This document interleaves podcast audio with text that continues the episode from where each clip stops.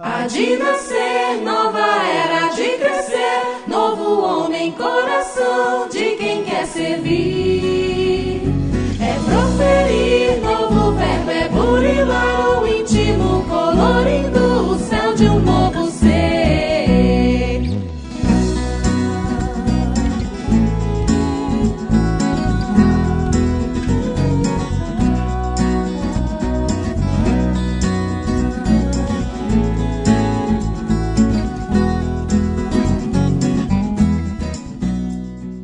Olá pessoal, estamos iniciando mais um episódio do Pode Ser. Aqui é Thiago Franklin e o Espiritismo tem por divisa: fora da caridade não há salvação. O que equivale dizer: fora da caridade não pode existir verdadeiros espíritas. Kardec no livro Viagem Espírita de 1862. Olá pessoal, aqui é Haroldo. Nesse pode ser especial sobre o livro Viagem Espírita de 1862. E a nossa frase é tirada desse livro e diz assim: Ora, o móvel da abnegação e do devotamento é a caridade, isto é, o amor ao próximo. Mas reconhecemos que o fundamento da caridade é a crença, que a falta de crença conduz ao materialismo e o materialismo leva ao egoísmo. Kardec. Oi pessoal, aqui é o Luiz Sérgio Marota e Allan Kardec também no mesmo livro, a Viagem Espírita 1862, diz o seguinte: Estando, pois, admitido que não se pode ser bom espírita com sentimentos de rancor no coração, eu me orgulho de contar apenas com amigos entre esses últimos, pois que se eu tiver defeitos, eles saberão desculpá-los. Oi pessoal, aqui é o Ricardo Marçal. É, a frase que eu queria destacar, ela faz parte do discurso de um operário é, de Lyon que está na Revista Espírita de 1861. Ele diz o seguinte: Viemos de longe e subimos as alturas de San Juste com um calor extenuante. Trouxemos conosco as nossas ferramentas de trabalho juntamente com o pão e o queijo queremos partilhá-lo convosco, um verdadeiro ágape oferecido com a simplicidade antiga e o coração sincero. Uma verdadeira festa. Vamos ouvir falar de Espiritismo. Olá pessoal, aqui é Júlio Corrade. É a minha frase de Emmanuel. Esclarecer é também amar. É isso aí, pessoal. Estamos aqui reunidos hoje para poder falar sobre o livro Viagem Espírita 1862. Estamos aqui com o nosso querido amigo Luiz Sérgio e o Ricardo Marçal. E vamos trazer um pouquinho, contextualizar esse livro, falar um pouquinho sobre a história dessa viagem. Sendo assim, vamos para mais um episódio do Pode Ser. Há de nova era de crescer, novo homem,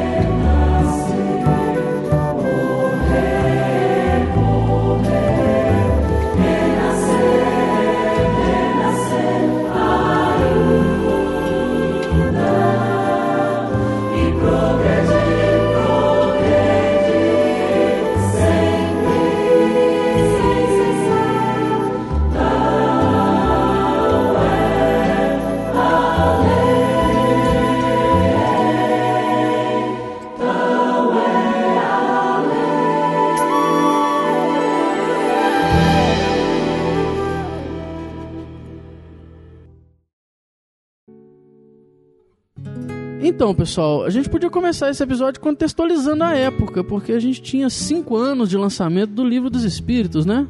É, nós imaginemos Allan Kardec, não é, gente? Lá dentro do seu gabinete, com todas as ocupações que a Sociedade Parisiense de Estudos Espíritas lhe demandava, né? E ele lá, depois de cinco anos do lançamento de O Livro dos Espíritos, o primeiro livro, é, ele foi convidado por um senhor de nome Guilherme.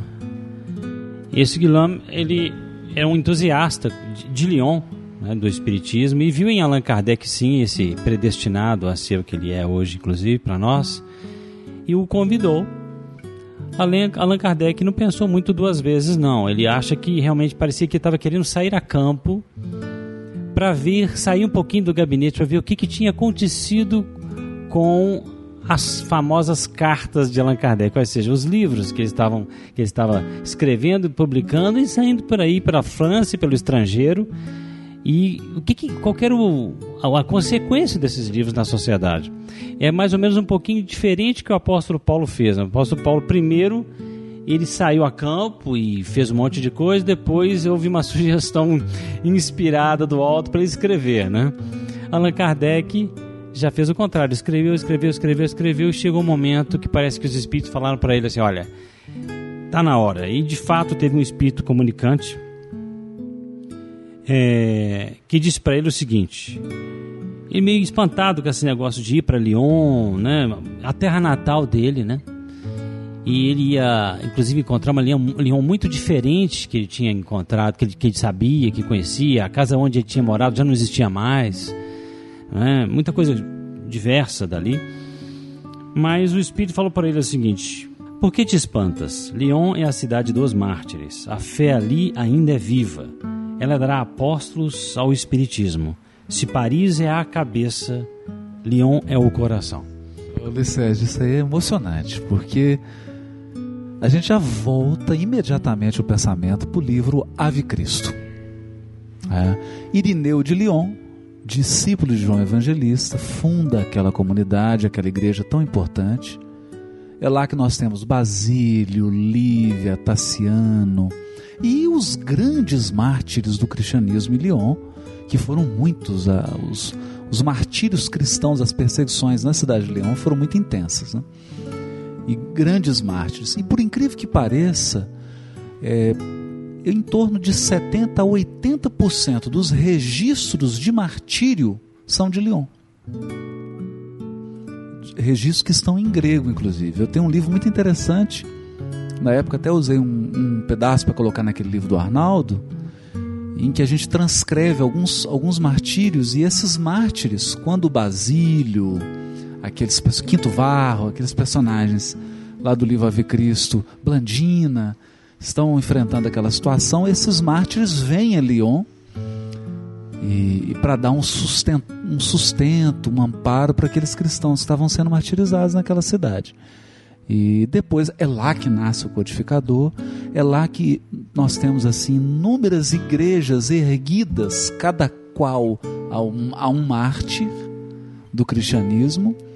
E agora esse espírito dizendo isso para Kardec, que ele voltava a Lyon e, e que ele não se surpreendesse, porque ali a fé estava viva. Né? Então eu, eu acho só interessante porque o Kardec ele sempre faz questão de frisar que o espiritismo ele não nasceu da especulação de um homem, ele nasceu da observação de fatos. A partir da observação de fatos, construiu-se um sistema reflexivo sobre esses fatos com a, o auxílio dos próprios espíritos causadores dos fatos. Verdade. Então ergueu-se a filosofia espírita, mas agora não. No livro Viagem Espírita é a parte prática, é a vida, é o dia a dia. É, o, o, Wallace, o Wallace Leal Rodrigues, na tradução dele, ele até compara o, o Viagem Espírita com o Atos dos Apóstolos, né? Dentro dessa fala do, do Haroldo aí. E quando ele estava lendo a mensagem que o, que o Espírito trouxe para a sociedade parisiense a respeito da viagem do Kardec, eu lembrei essa mensagem do Espírito Erasto. E é muito interessante porque é, nessa mesma mensagem ele faz menção a esses personagens que aparecem no livro Ave Cristo ele fala do Irineu de Lyon, ele fala da Blandina, ele fala de outros. E ele, inclusive, diz o seguinte: que os espíritas de Lyon que estavam recebendo Kardec naquela ocasião, muitos deles eram é, cristãos daquela época dos martírios que estavam reencarnados ali naquele local com a finalidade de dinamizar o movimento espírita naquele momento em que a doutrina fosse codificada. Né? E o Erasto ainda diz que aqueles grandes mártires do cristianismo antigo, que foram, já foram mencionados, né? eles não só estavam presentes em Lyon naquele momento, participando do movimento espírita, do plano espiritual, como eles eram dirigentes desse movimento espírita. Isso também está na mensagem do, do, do, Erasto, né? Que o, que o Luiz Sérgio leu o trecho aí agora para mim. Porque é importante e fala que Lyon vai gerar apóstolos ao Espiritismo. Porque a gente imagina também, né, Luiz Sérgio, né, Ricardo e Tiago, que os espíritos trabalham com uma ferramenta que às vezes a gente não dá tanta atenção a ela, que se chama reencarnação. Esses espíritas que estavam lá assistindo Kardec, espíritos encarnados e desencarnados, seguramente reencarnaram no Brasil no início do Espiritismo, hoje estão aí, estiveram e estão fazendo o, o, o, movimento ir adiante é, em direção aos rumos que a gente vai saber quais são aí, né? quais são os grandes objetivos do Espiritismo. Né? Eu acho isso legal porque assim o, o, o Erasto pede que a mensagem seja lida para os espíritas de Lyon. E eu fico imaginando como que deve ter sido a emoção quando foi feita essa leitura, né? E é, eu acho que é interessante frisar isso, assim, quando a gente está falando aí que é o momento de ir a campo, é o momento da prática, é o momento da, do trabalho mesmo, de, de ir ao, ao, trabalho, eu acho muito legal isso, assim, de que no momento em que o edifício está sendo construído, né, que já há condições de lançar mãos à obra, nesse momento os espíritos dão esse embasamento para a obra, quer dizer, dão um testemunho do histórico espiritual daquele trabalho que estava sendo realizado, para que os próprios participantes dele tivessem uma segurança íntima e uma identificação também com aquela história, porque é, se por um lado isso daí revela as ligações que a gente tem com o passado, por outro isso dá também uma dimensão, uma percepção melhor para nós da tarefa que nos aguarda, da, da, da missão que, que nos é destinada, né? Com certeza, um aspecto que eu acho muito interessante que Kardec permeia em todo o livro, em torno desse aspecto, do aspecto moral, do aspecto da fé, é quando nós estudamos este livro com jovens espíritas há uns seis anos atrás, eles chegaram a dizer, a comentar o seguinte: olha, o novo Kardec falava isso, o novo Kardec falava aquilo, porque eles tinham uma ideia tão diferente de Kardec antes de ler esse livro, e nós constatamos isso na biografia do Kardec mesmo. É, na imagem dos jovens, Allan Kardec era aquele frio pensador, né?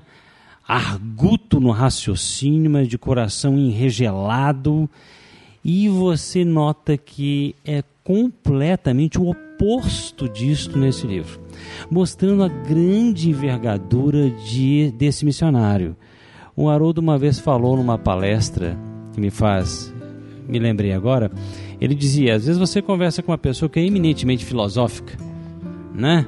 que ela tem uma, uma abordagem bem filosófica, mas no lado de repente religioso ou científico a coisa fica né, meio débil, isso é normal e assim por diante. É uma pessoa que é muito cientificista, mas você vai lidar com o religioso, aquilo ali é quase que um mundo inexistente para a criatura. Mas como é impressionante já o Allan Kardec, não é? Como é que ele sai do gabinete das polêmicas, das teorias, dos sistemas que querem combater, que querem digladiar, e de repente ele vai lá e se mostra um amante da fraternidade acima de tudo e mostrando que o Espiritismo era só, o objetivo maior é esse. Sempre falando que o Espiritismo não veio para ser um culto, não veio para ser mais uma religião, mas ao contrário, para abraçar a todas, porque ele iria esclarecê-las em todos os níveis possíveis, né? para que a gente possa sair um pouquinho da, da muralha dos dogmas e né? já que os elementos que os espíritos trazem são elementos que fazem com que a gente não discuta tanto, porque se você tem um fenômeno aqui e não há explicação para ele, nós vamos ter aqui o, o tiaguismo que explica esse fenômeno de um jeito, o haroldismo que explica aquele fenômeno de um jeito. Mas se alguém chega e fala, olha gente, olha, ficou faltando essa variável, da qual a gente não tinha conhecimento, acabou a briga. Né? É isso aqui que a gente.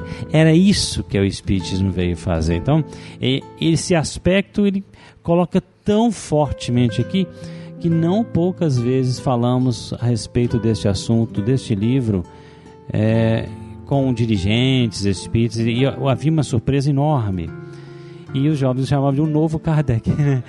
É, ah, você vai, você vai ler o novo Kardec, aquela coisa do novo Kardec. Interessante, né? Pois é, mas assim, para Kardec então sair e fazer esse movimento, qual que era o objetivo dessa viagem? Ele saiu do gabinete, falou: vou viajar se eu não me engano, foram 21 cidades por onde ele passou. Qual o objetivo dessa viagem? É, isso na viagem de 1862, né? Porque na realidade ele fez uma viagem em 1860, depois 61, 62. Daí ele viaja novamente em 64, ele vai até a Bélgica. E em 67 ele ainda faz mais uma, uma viagem mais curta, né? É, parece que as viagens eram sempre no verão, então eles tinham lá um intervalo nas atividades da sociedade espírita. Ele aproveitava as férias, entre aspas, para poder viajar. Quer dizer, aproveitava é, o outono. Ah, outono, tá? Ele tá me falando aqui que é outono. Então, então ele aproveitava esse período para fazer essas viagens. Em 1860 ele vai até, até Lyon. Ele passa por acho que duas cidades no caminho, né? Depois ele vai para Lyon. Depois em 62 ele em 61 ele vai até Bordeaux ele desce até Lyon e depois vai em direção em 61, oh, oh, Ricardo, gostaria ah. de fazer um detalhe a respeito da, da, da, viagem de 860, que, olha só que interessante o estado emocional de Allan Kardec. Ele havia pedido a exoneração, a, a demissão lá da função dele de presidente da Sociedade Presidente dos Espíritos. Não é? Quer dizer, ele estava meio que cansado, uma vez eu li a respeito disso, depois vocês confiram aí. Ele estava pedindo essa, essa demissão. Um dos motivos que ele estava se renunciando ao cargo é porque os critérios de aceitação de novos convidados não estavam sendo seguidos a rigor. E elementos menos preparados e talvez que criavam confusão lá dentro estavam adentrando com facilidade ele já estava, uma vez também eu li que ele tinha muito cansaço dessa questão administrativa, ele queria ler, ele queria fazer o trabalho dele, né? Haroldo não deve estar entendendo essas coisas, não, entendeu? Deve gostar mais da parte administrativa. Então ele estava muito. E de repente eu acho que foi um prêmio, né? A espiritualidade proporcionou também para ele essa viagem, no sentido de, olha, para dar força dele continuar. Porque os espíritos puxaram a orelha dele e falaram: não, olha, você pode se demitir de qualquer coisa, mas disso aí você não vai poder pedir demissão, não, porque demitir-se da Sociedade Parisiense Espírita não era demitir-se de um centro espírita. Era bagunçar o esquema do espiritismo nascente, ah, né? É. Então ele não pôde ter esse e luxo. E tem uma né? coisa, né, Licério? Assim, até conectando eh, essa questão do objetivo da viagem, do porquê da viagem, com essa observação que você fez sobre o caráter de Kardec, eu queria dar um testemunho aqui, né? Ah, eu também tenho um testemunho. É, eu dar um testemunho aqui.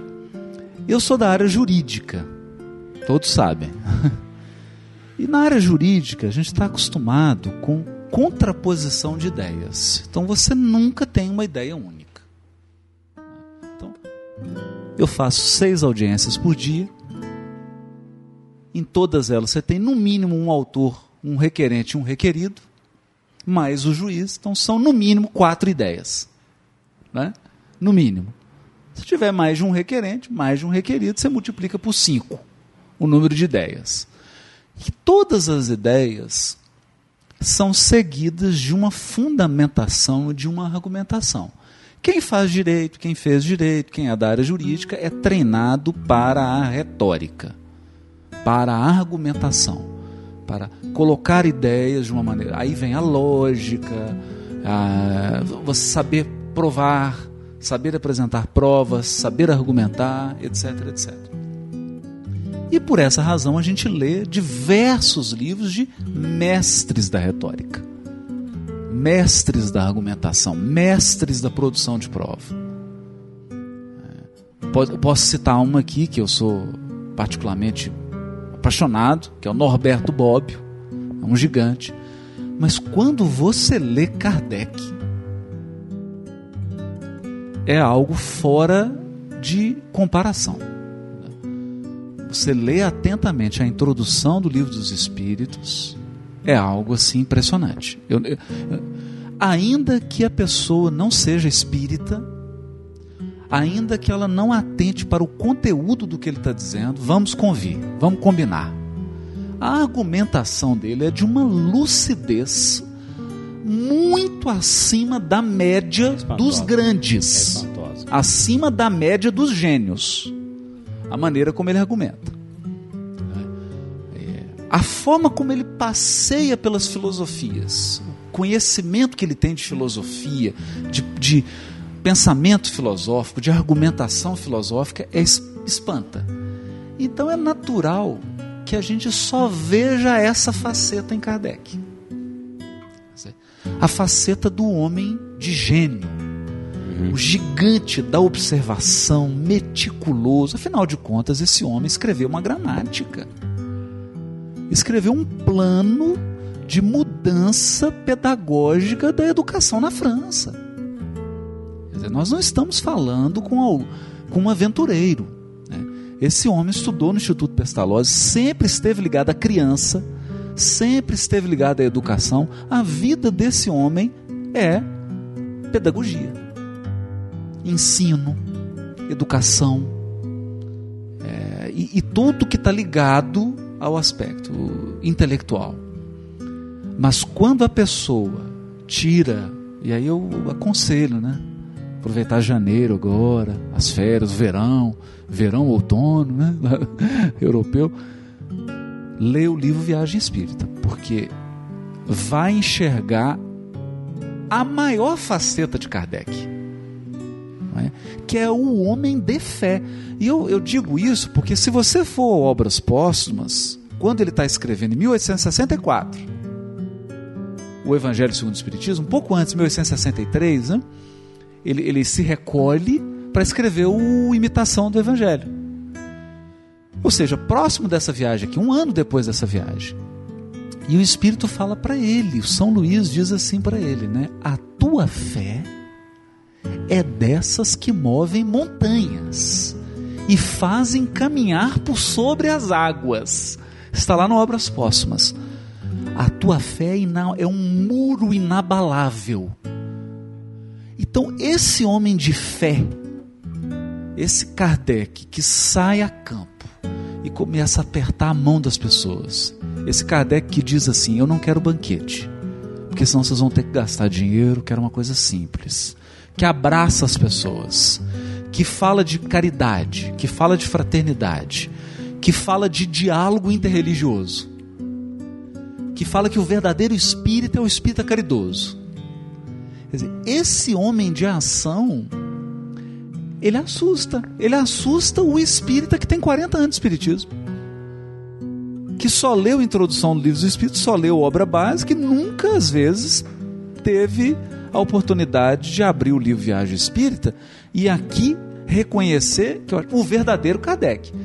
Porque eu acho difícil esse homem ter sido escolhido como missionário para trazer o Espiritismo ao mundo se ele tivesse apenas as características do grande cientista e do grande filósofo. Mesmo. Eu acho muito difícil. Muito lembrado, muito bem lembrado, Haroldo. Eu acho, inclusive, que é uma coisa que às vezes eu converso com companheiros para a gente ter um pouquinho, dar um voto de confiança na revelação. Porque, olha, nós estamos falando aqui de uma doutrina que se arroga a alcunha de ser o consolador prometido por Jesus Cristo. O pedagogo escolhido por esse Jesus Cristo, se o Espiritismo for, é Allan Kardec. Em 7 bilhões de encarnados aqui, sei lá quantos desencarnados, um pedagogo foi escolhido pelo dono do orbe. Esse pedagogo tem o nome de né, pseudônimo de Allan Kardec. Então a gente tem que dar um pouquinho de voto de confiança para entender, porque e, e não pressupor que entendemos o gênio de a toque de caixa. A gente não entende pessoas geniais por ler simplesmente os escritos deles, porque são escritos que terão que ser debulhados, ruminados, talvez durante centênios. Porque você, eu, por exemplo, leio hoje Kardec e vejo coisas que realmente não tinha condição de ver 10 anos atrás, 5 anos atrás, com a experiência de vida, com as vicissitudes ou com as alegrias, o que seja que for, mas você vai ganhando experiência para começar, começar a ter, né, eh, pruridos de entendimento do que seria o pensamento desse homem. Então, por exemplo, quando ele coloca lá o que é Deus no livro que é o Espiritismo, no livro dos Espíritos, né? Na minha opinião, se ele tivesse começado assim, Deus existe, não teríamos tido a, a, a doutrina dos Espíritos aqui hoje. Ele pressupôs uma fé em Deus, né? Ele não, Deus para mim é sine qua non, né? Uma condição sine qua non que a existência Mas agora, é, ele, ele não poderia simplesmente falar, Deus de Deus existe? Outro dia, conversando com um palestrante espírita, ele me perguntou isso. Olha, sério, Senhor de Deus, o que, que você acha disso? Eu acho meio. Quer dizer. é complicado. Nós temos que começar a lembrar que esses grandes homens, né, tão assim completos, eles não estão, eles estão num patamar diferente. Os, os, os, os espíritos que auxiliaram na codificação, eles transcendem já um pouquinho nosso jeitão humano, não é? Não é, não é por aí. E a gente tem que respeitar isso e tentar esclarecer qual que é o foco. E esse livro fala, faz, torna muito claro que o foco da doutrina espírita, ele mesmo fala, o, o tema predileto de. Isso aí o Alice falando de Allan Kardec. O, tema, o tema predileto de Kardec é a caridade. Não é? Mas aí, gente, só para a gente entender a profundidade, se você for pegar a caridade, ver o que, que Allan Kardec fala sobre ela, ele fala. Eu acho que seria bom falar sobre isso, porque é. É, é, é quase que assim: o objetivo da viagem, o objetivo do Espiritismo, uhum. e o que ele fala, o propósito do Espiritismo, que é a regeneração do mundo. Ele deixa isso muito claro, né? Uhum. A primeira fase do Espiritismo foi a fase de observação, de fenômeno. Depois ele fala que tem uma segunda fase, e está no primeiro discurso dele, da viagem. Uhum. A segunda fase, que é uma fase filosófica, de perquirição. E a terceira fase que estava sendo preparada, que seria a regeneração do mundo. Olha, e, e sob uma bandeira. Inspirado em uma bandeira. Fora da caridade não há salvação. É, Exatamente. É, é... E na revista Espírita ele diz o seguinte: o campo da caridade é muito vasto. Né? Ele compreende duas grandes divisões. Olha, olha a cabeça dele já. Compreende duas grandes divisões que, por falta de termos especiais, ele vai criar. Podem designar-se pelas palavras caridade beneficente e caridade benevolente. Muitas vezes a gente chama de caridade material e espiritual, mas é um termo mais, mais ambíguo, eu acho. Caridade espiritual é muito vago, não é? Aí ele fala: compreende facilmente a primeira, caridade beneficente, né? A, cesta básica, o, o agasalho, né? aquela coisa toda. É, porque ela dispõe de recursos materiais, depende de recursos materiais, mas a segunda, ele diz, está ao alcance de todo o mundo, do mais pobre como do mais rico. Jesus Cristo não tinha nada, foi o mais caridoso de todos, né? Se a beneficência é forçosamente limitada, nenhuma outra, senão a vontade, pode pôr limites à benevolência. O que é preciso, pois, para praticar a caridade benevolente? Aí ele coloca, né? Amar o seu próximo como a si mesmo. Ora, amando-se ao seu próximo como a si mesmo, se o amará muito, né? Se agirá para com outrem como se gosta que, se, que os outros ajam para conosco não se desejará nem se fará mal a ninguém, porque não gostaríamos que não fizessem. Amar seu próximo é, pois, abjurar do sentimento, de todo sentimento, de ódio, de animosidade, de rancor, de inveja, de ciúme, de vingança, em uma palavra, todo desejo e todo pensamento de prejudicar. É perdoar os seus inimigos, restituir o bem onde haja o mal é ser indulgente para com as imperfeições de seus semelhantes e não procurar a palha no olho do seu vizinho, então que não se vê a trave que está no seu. É ocultar ou desculpar as faltas do outro, em lugar de se comprazer em pô-las em relevo pelo espírito de denegrir. É ainda não se fazer valer as custas dos outros, de não procurar esmagar ninguém sob o peso da sua superioridade, de não desprezar ninguém por orgulho. Aí ele fala, gente, solenemente: Eis a verdadeira caridade benevolente, a caridade prática, sem a qual a, cari a, a, sem a qual a caridade é uma palavra vã. É a caridade do verdadeiro espírita, como do verdadeiro cristão. Aquela sem a qual aquele que diz fora da caridade não há salvação, pronuncia sua própria condenação, neste mundo tão bem quanto no outro. Ou seja, não há discussão sobre a validade da, da, da caridade beneficente. Como diz na pergunta 255 do, do, do Consolador, perguntaram ao irmão, o que, que faz melhor, caridade espiritual? Não, a caridade material é uma obrigação, é um dever. Agora, se nós não partimos para a caridade benevolente, que é o foco da doutrina espírita, como diz Allan Kardec, é essa caridade do verdadeiro espírita, porque ele está com grana ou sem grana, ele vai ter que fazer caridade, ele vai ter que ser caridoso, tem que buscar isso, né? buscar, né, gente?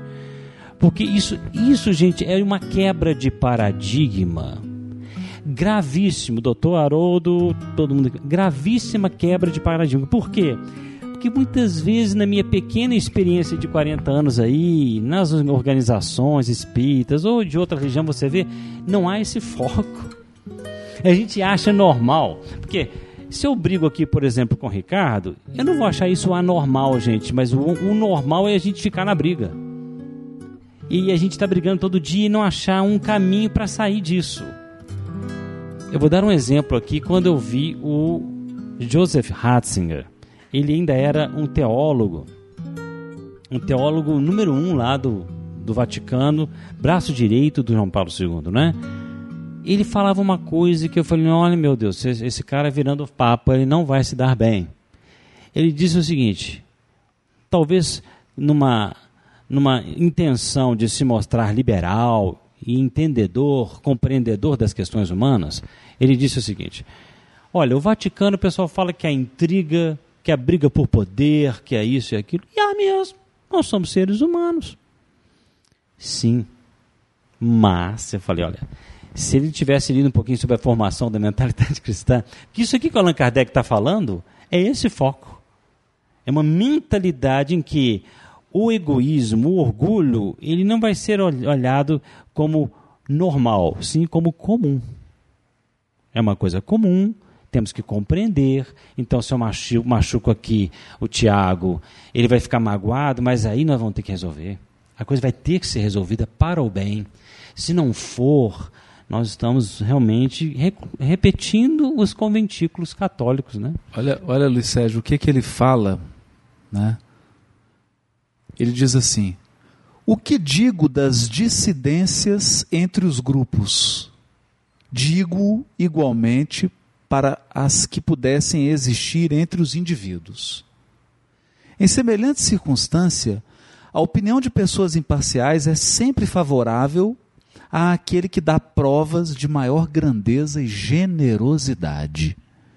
Aqui na terra, onde ninguém é infalível, a indulgência recíproca é uma consequência do princípio de caridade que nos leva a agir para com os outros como gostaríamos que os outros agissem para conosco.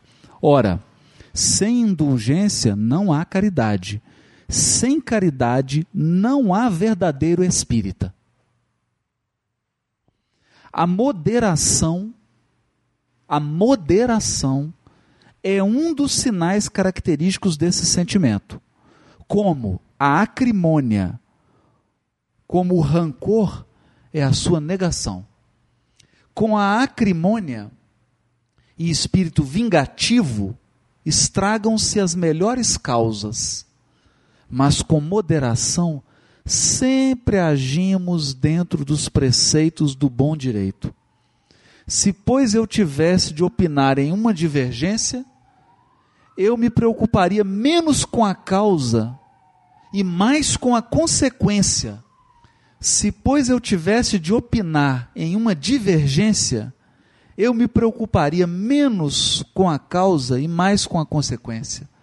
A causa, sobretudo em querelas de palavras, pode ser o resultado de um primeiro movimento, de que nem sempre se é senhor. A conduta ulterior dos dois adversários é o resultado da reflexão. Eles agem de sangue frio, e é então que se forja o verdadeiro caráter normal de cada um. Uma cabeça ruim e um bom coração muitas vezes caminham juntos, mas rancor e bom coração são incompatíveis. Minha medida de apreciação seria, pois, a caridade, isto é, eu observaria aquele que falasse menos mal de seu adversário, que fosse mais moderado em suas recriminações. É com esta medida que Deus nos julgará, pois que ele será indulgente para quem tiver sido indulgente e inflexível para quem tiver sido inflexível. Dizer, eu acho isso aqui num momento em que o movimento se divide sobre quem foi a reencarnação de quem, sobre qual livro deve se ler, e as pessoas se devoltam um, um ódio recíproco, falam mal, denigrem, né? agem premeditadamente ainda que o irmão esteja equivocado. Né?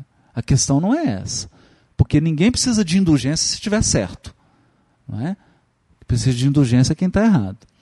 Então a gente vê que realmente o movimento espírita está caminhando por caminhos que não são aqueles sugeridos pelo codificador da doutrina espírita e muito menos aqueles exemplificados por Jesus. É um alerta para todos nós. Né? É, inclusive essas são questões que são o, uma certa parte do livro é, você tem lá as respostas do Kardec para questões levantadas pelos grupos espíritas, né? E aí você tem a questão da formação dos grupos, né? A questão da, da homogeneidade dos caracteres, que, que entra um pouco nessa questão que vocês estão trazendo, né? Quer dizer, você ter um grupo menor de pessoas que tem um laço afetivo mais evidente favorece, né? Que, que o trabalho aconteça dentro desse regime aí de, de afetividade, de, de tolerância, né? E, e assim por diante. E ele também responde a respeito das obras que para os espíritas da época vinham a prejuízo da doutrina, vinham trazendo teorias que eram incompatíveis, né? E é muito interessante a fala dele nesse sentido aí de, de tolerância, né? De, de ter tranquilidade, de aguardar que o tempo daria, né? Condições para que, as, que aquelas ideias fossem testadas, para que se visse a, a validade, o alcance delas, né? E assim por diante por outro lado, ele fica muito feliz também de ver, de perceber que os espíritas da, dos, dos grupos, né, ele, ele comenta assim com entusiasmo mesmo, né, que eles estavam vivendo realmente essa caridade, né, o, o, clima que ele encontrava nos grupos espíritas, na maioria deles pelo menos, né, era um clima de amizade, de companheirismo, e ele fala muito assim, é uma, é coisa muito do imaginário do século XIX, né, ele fala que era emocionante, que era um dos milagres que o espiritismo realizava, ver o operário apertando a mão do nobre, né, ele, ele inclusive o Wallace, é, na, na, introdução que ele escreveu, ele, ele descreve esse tipo de cena, né, do Kardec chegando no, no grupo espírita. Deixa eu encontrar aqui só um momento. É, noite, 19 de setembro de 1860. Kardec é recebido no centro espírita de Brotô, o único existente em Lyon. À porta esperam no Diju, operário, chefe de oficinas e sua esposa nessa hora eu acho que é legal a gente tentar imaginar mesmo, visualizar a cena, né? Porque é, é muito bacana. Aí o Wallace continua dizendo o seguinte: Este é, na história, o primeiro encontro de dirigentes espíritas. De Ju encontra-se à testa do grupo leonês. Kardec desempenha as funções maiores na societé parisiense. A mão do emérito pensador aperta vigorosamente os dedos calosos e ásperos do companheiro, a quem chama irmão. No olhar grave que trocam, vê-se que mutuamente se entendem. Embora em planos diferentes, suas responsabilidades se equivalem. Transpostos os portais, o coração de Kardec se rejubila. O milagre a que tantas vezes já fizera menção, sempre com arrebatamento e orgulho, o grande feito que compete à doutrina espírita realizar, consubstancia-se ali ante seus olhos e é um mentor espiritual, Erasto, em sublime epístola dirigida à comunidade leonesa, que vai encontrar palavras para vestir a emoção do codificador. Não podeis imaginar quanto nos é doce e agradável presidir ao vosso banquete, onde o rico e o operário se abraçam, bebendo a fraternidade. Muito bacana, né? Isso é muito legal, porque é, assim, eu quando adentrei a casa espírita, que uma das casas espíritas que eu frequento hoje, que é o Paz e Harmonia, a gente, eu olhava, a gente olhava aquele coral assim cantando desafinado. Só que hoje eu olho para aquilo e eu vejo assim, um grande empresário de Belo Horizonte com uma cozinheira, com uma mãe solteira, com pessoas que estão ali por um amor à doutrina e cantando assim música simples. Mas são pessoas de graus diferentes. Não tem só os empresários que estão cantando super afinado porque fazem aula de música. Tiago, você sabe o que eu lembro? Eu lembro do Emmanuel descrevendo quando Saulo foi pela primeira vez na igreja de Damasco. Que é justamente isso aí que você tá. Eu fico imaginando porque ele fala que o Saulo era aquela figura imponente, era atleta, né? Tava com aquela, com aquela roupa lá da nobreza é, hebraica e assim por diante. E aí ele chega na casa de uma. Ele fala assim, na casa humilde de uma lavadeira, né? Então, assim, eu fico imaginando que o, o contraste para Paulo, para Saulo, né? E, e, aquele clima de fraternidade legítima, né, de amizade, sem artifícios, sem assim, sem, sem aquela aquela sensação assim de que você tem que beijar a mão de alguém, de que você tem que pedir benção para alguém, né? A Aquele clima, o clima de família, porque fraternidade é isso, né? E eu acho que o Kardec bate tanto nessa tecla da caridade, de que o verdadeiro espírita ele é caridoso, a gente encara isso como uma obrigação de viver a caridade, mas eu acho que não é não. Isso é um convite para nós vivermos relações mais simples Mas entre é o- nós, mas né? é o que movimenta criarmos menos barreiras, né? É exatamente. É o que te move internamente. É, é- é essa que é a diferença. Porque uma coisa é a gente saber que tem que fazer. Outra coisa é a gente realmente criar a vontade, que é a energia que te faz fazer. É. Que é de um dia levantar, ir lá e entrar no coral e cantar, mesmo com uma voz afinada. É isso aí. Fazer parte, né? É. Eu gostaria de continuar só um pouquinho dentro daquilo que o Haroldo tinha falado, acabado de falar, porque é uma situação grave, não é? É uma situação é uma é uma, vamos dizer assim, um, um chamamento grave que Kardec nos faz, porque uma vez eu já falei isso, às vezes foi num auditório, numa palestra, eu perguntei assim a todo mundo, né? O que, que vocês acham se Allan Kardec visse duas pessoas discutindo, do lado de quem queria ficar? Alguns levantaram a mão e disseram a, fa a, a famosa do lado de quem tivesse mais lógica, razão e bom senso. Esse é o velho Kardec. É, é o velho Kardec, né? Aí eu li o novo Kardec. Aí eu li o, eu li o novo. eu li o novo Kardec pro pessoal. O verdadeiro É o Kardec. Não tem dois Kardec, Deus. O Kardec oculto foi revelado então na palestra o seguinte: ele diz aqui, ainda no Viagem Espírita, se entre vós há dissidências, causas de antagonismo, se os grupos que devem todos marchar para um objetivo comum estiverem divididos, eu o lamento, sem me preocupar com as causas, sem examinar quem cometeu os primeiros erros e me coloco sem hesitar do lado daquele que tiver mais caridade. Nossa. Isto é, mais abnegação e verdadeira humildade, pois aquele a quem falta a caridade está sempre errado, assistido embora por qualquer espécie de razão. É. Ah, E é dose, forte porque isso. esse, não, esse Kardec não tá oculto, não, né? A gente fala oculto porque as pessoas, a maioria de nós, Oculto não teve contato com essa obra conhece. ainda, né? E, hoje- e mais, né, cara? A gente não quer.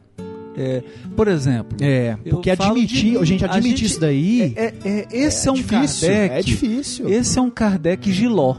É. Porque tem o Kardec brigadeiro. O Kardec brigadeiro, chocolate, docinho. Mas pro intelectual, né, É, Haroldo? pro Esse- intelectual, para quem lê livro, para quem adora discussões filosóficas, adora especular. Não, eu acho que esse mosquito foi a reencarnação de uma mosca da época do Cristo. Para quem gosta dessas coisas, né? A especulação muitas vezes de braço dado com a, com a inércia, não é? É doce o Kardec intelectual. O Kardec Giló é o Kardec que diz assim: olha, o grupo de lá cometeu os primeiros erros, mas eu preciso ser humilde, então vou ter que reconciliar com ele.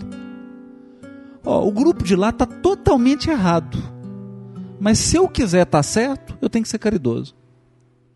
Não é fácil isso, porque isso envolve Paradigma quebrado. isso envolve o quê? Primeiro, eu tenho que abrir mão do meu amor próprio. É, ué. Eu, eu- eu lembro daquele caso que a senhora chega pro Chico, dá um tanto de bofetada no rosto dele e fala: Seu sem vergonha, você entra agora naquela cabine de passe e me dá um passe? Porque eu procurei você a tarde inteira e não te, não te achei. E, e, o Chico olha pro Emmanuel do lado dele e fala: Como é que eu vou dar passe, irmão? Eu vou dar passe como? Eu tô, eu tô emocionalmente desequilibrado. O senhor não acha que eu tenho razão? Ele fala assim: É, Chico, eu acho que você tem razão, mas ela tem a necessidade. Não é? Porque a gente. Quem é casado sabe. Se você quiser permanecer casado, não pergunta quem tem razão. Porque se você quiser ter razão no casamento, você vai separar. Nós podemos dizer isso tranquilamente. Certeza. Se você quiser manter um casamento, você não pode perguntar quem está com a razão. É o famoso duelo, né? Que É, tá lá no... é o duelo. A pergunta é: a pergunta é quem vai tomar a iniciativa de conciliar? Aí o casamento permanece. Quer dizer, em qualquer relacionamento humano, se for uma disputa para ter razão, não sobrevive a relação. Porque há divergências, há, há opiniões, há ânimos, você se exalta, você usa mal as palavras, ou existe algum ser humano que sempre usa as palavras na hora certa e adequadamente. Eu, eu desconheço, né? Há, há alguém que está sempre equilibrado, que nunca se exalta? Há alguém que nunca tem um pensamento assim de, de prepotência, de falar assim, mas esse é um, um bocó, eu que sou melhor.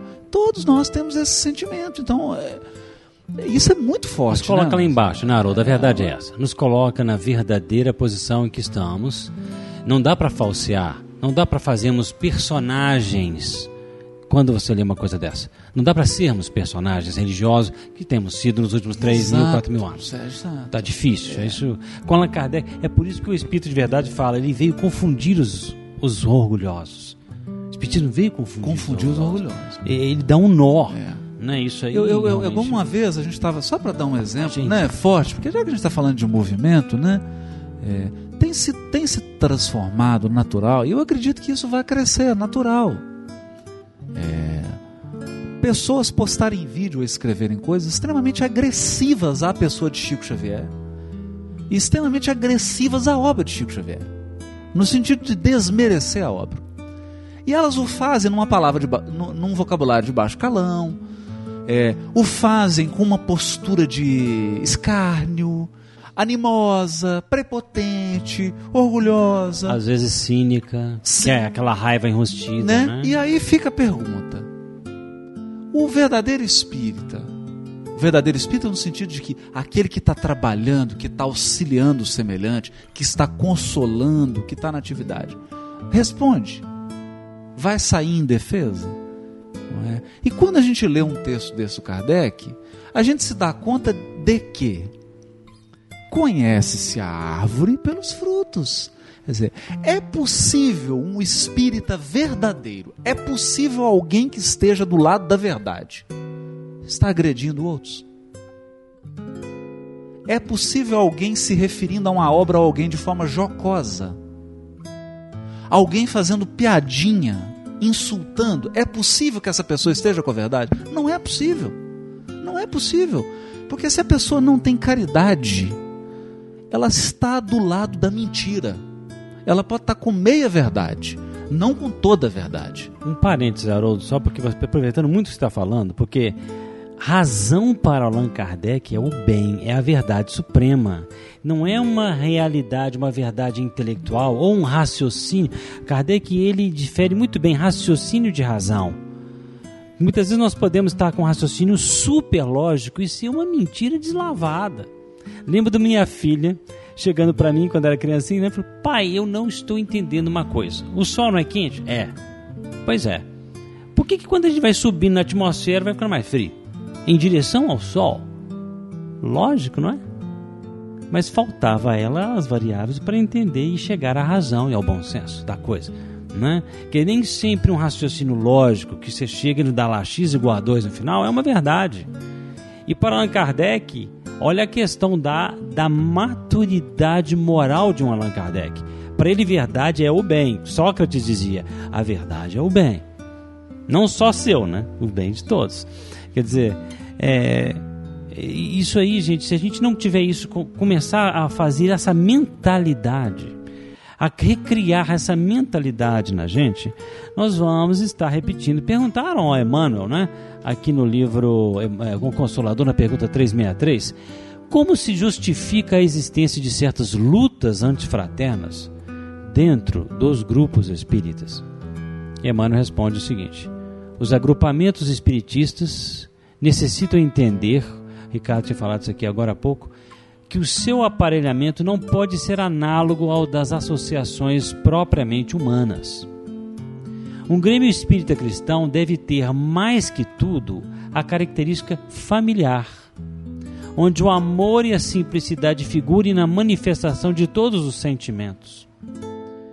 Em uma entidade doutrinária, quando surgem as dissensões e lutas internas, revelando partidarismos e hostilidades, é sinal de ausência do Evangelho nos corações, demonstrando-se pelo excesso de material, material humano e pressagiando o naufrágio das intenções mais generosas. Olha as dicas de Emmanuel aí pra gente. Excesso de material humano é difícil. Né? Nesses núcleos de estudo, nenhuma realização se fará sem fraternidade e humildade legítimas.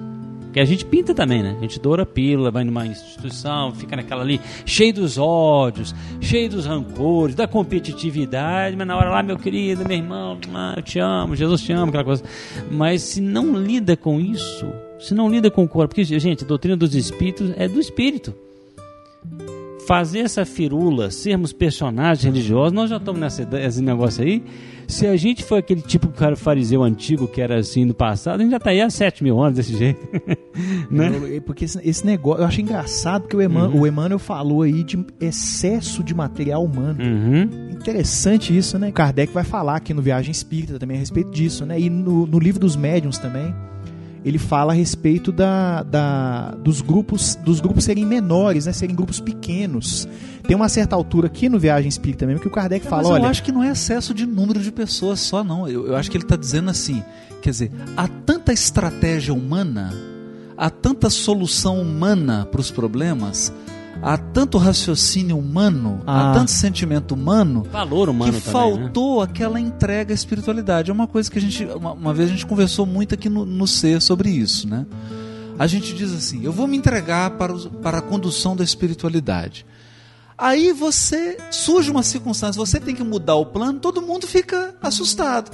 Aí fala, mas ora, se você está dizendo que vai se entregar para a condução da espiritualidade, então você tem que estar preparado para as coisas darem errado. Por quê?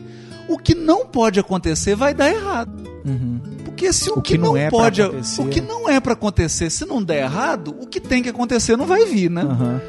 É, é- é curioso isso, porque a gente começa a ficar humano demais na condução da casa espírita. Uhum. Então tem grupo espírita, por exemplo, que o espírito para manifestar tem que pegar a senha. Agora por outro Ele lado, tem que pegar a senha amarela, aí tem que conversar com o dirigente da casa para pedir permissão. Ora, tem, tem Aham. alguma coisa errada, né? uhum. Tá, tá, é- tá excesso de material humano e pouco material espiritual, Excesso genuinamente espiritual. humana, né? É verdade. Mas eu também fico pensando nessa coisa do número mesmo, propriamente dito, assim, né? Porque realmente é muito mais difícil você conduzir um grupo grande demais e com caracteres heterogêneos demais, com objetivos. Eu fico pensando que às vezes até os projetos reencarnatórios são contrastantes, então você precisa mesmo. Às vezes as pessoas têm a sensação de que é briga, de que é desunião e tal, mas às vezes é porque são tarefas diferentes eu já é, a gente acompanhando né, os grupos a gente às vezes percebe isso com muita clareza olha os grupos estão divergindo porque eles estão com tarefas diferentes para realizar e eles têm que se, é, se conscientizar disso não precisa ficar ali brigando insistindo. Eu me lembro de uma, uma carta que o Chico escreveu para Neném Aluoto onde ele falava a respeito disso. Ele falava assim olha hoje nós estamos longe distantes uns dos outros e cada um realizando a sua tarefa. Mas vai chegar o dia em que nós vamos nos reencontrar na pátria espiritual e aí cada um de nós vai ser- chamado a testemunhar aquilo que conseguiu realizar dentro das responsabilidades que lhe foram atribuídas. Né? Então é interessante essa, essa ideia assim, de que é uma coisa que o Kardec bate muito nessa tecla da união dos espíritas, né? de que a gente está fazendo coisas diferentes, em áreas diferentes, mas nós estamos atendendo a uma mesma finalidade. Inclusive, ele frisa muito que, por essa razão, a gente não, não deveria ter tanta divergência que redunda em briga, em desentendimento, né? Porque nós estamos. A finalidade principal é a mesma. A gente- na verdade, a divergência acontece com relação a detalhes, com relação à interpretação, né? E, Ricardo, e está dito aqui pelo próprio codificador, né? É, o ponto capital do espiritismo é o lado moral. Isso. Isso é o Kardec está dizendo. Ó. O ponto capital do espiritismo é o lado moral. É por isso que ele fala que se há dois, dois partidos ali, ele fica do lado. Ele fica que do tá. lado. É aí que devemos envidar todos os nossos esforços para fazê-lo compreendido. Ou seja, não basta divulgar o espiritismo, ciência e filosofia, não. Uh-uh. O lado moral é esse, é aqui que nós temos que envidar todos os nossos esforços para fazê-lo compreendido. E coisa notável, é assim que ele é considerado agora, mesmo nas classes menos esclarecidas. É. Por isso, seu efeito moralizador é manifesto. Eis um exemplo entre mi- milhares. O Kardec ele comenta a respeito da, da transformação que ele verificava nos espíritas de Lyon. E ele comenta que a maioria dos, dos espíritas de Lyon, a, maior parte do grupo era formado por operários. E ele comenta assim da mudança de hábitos que ele observou neles, que os próprios alguns deles vieram para testemunhar para ele. Tem o testemunho, um relato de um deles que ele fala assim: "Ah, antigamente eu não passava tempo com a minha família, quando eu terminava meu trabalho eu ia para não sei aonde, não sei o quê, e agora eu tenho prazer em conviver com os meus familiares, em estar com os meus filhos, e isso é graças ao espiritismo eu abandonei determinados vícios, né?